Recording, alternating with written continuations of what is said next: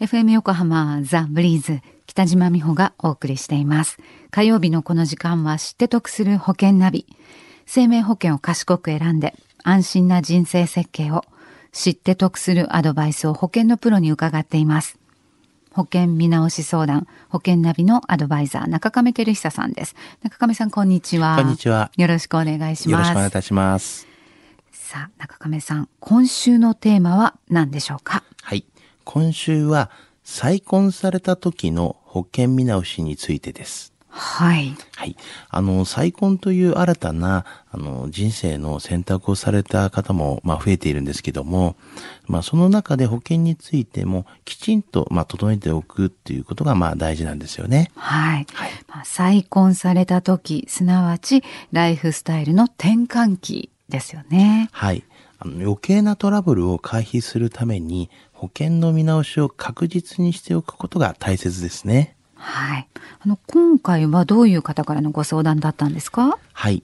横浜市にですね、まあ、お住まいの38歳の男性で、今回再婚されたことをきっかけに、まあ、保険の見直しのご相談が、まあ、ありました。はい。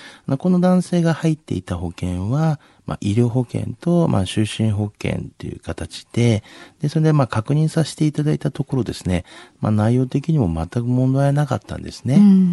で、ただ、まあ、一点だけ問題があったんですけども。はい。それは？はい。はいあの、保険の受取人がですね、別れた前の奥様のままだったんですね。まあ、万が一の時に、今の奥様に保険金が渡すことが、まあ、できなくなってしまうんですね。あの、再婚した時のその保険の受取人変更の手続き、これ忘れがちかもしれないですね。はい。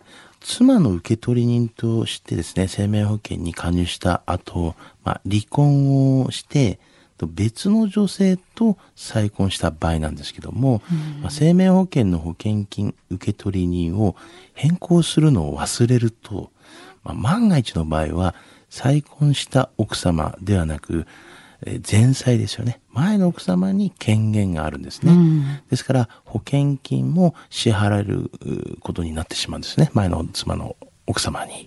はい。ね、本当こういったことを知らないと、後々、ね、大きなトラブルになってしまうかもしれないですからね。そうなんですよね。うん今日のお話、知得指数はいくつですか？はい。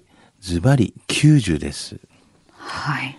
あの、離婚した場合はですね、保険の内容もそうなんですが、こういった受取人などもしっかりと変更することを忘れないでほしいんですね。あの、再婚した妻に保険金がいかず、まあ、前妻にあの保険金が支払われるケースも結構多いんですよね。もうまあ、これっていうのは結局相続関係にもつながっていきますので、まあ皆様安易に考えてほしくないなというふうには思っておるんですけどもね。はい。なかなか、こう、ちょっと、まあ、私的なことというか、プライベートなことではありますけれどもね。そうなんですよね。あの、やはりちょっとこう、プライベートな個人的な話なので、こうやってご相談を受けるようなことが結構少ないんですね。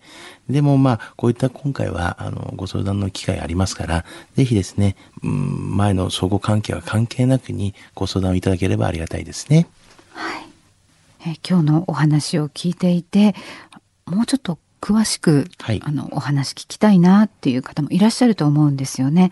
の詳しくは、FM 横浜ラジオショッピング保険ナビ保険見直し相談に資料請求なさってください。中亀さん無料で相談に乗ってくださいます。お問い合わせは045-224-1230 045-224-1230 1230です。または FM 横浜のホームページのラジオショッピングからチェックしてください。そして、この保険ナビは、ポッドキャストで聞くことができるんです。過去の放送分も含めて聞けますので、ぜひご利用ください。iTunes で保険ナビと検索されるか、FM 横浜のホームページ、ポッドキャストからアクセスできます。ブリーズの Facebook にもリンクを貼っておきますね。知って得する保険ナビ、保険見直し相談、保険ナビのアドバイザー、中亀照久さんと一緒にお送りしました。中亀さんありがとうございました。ありがとうございました。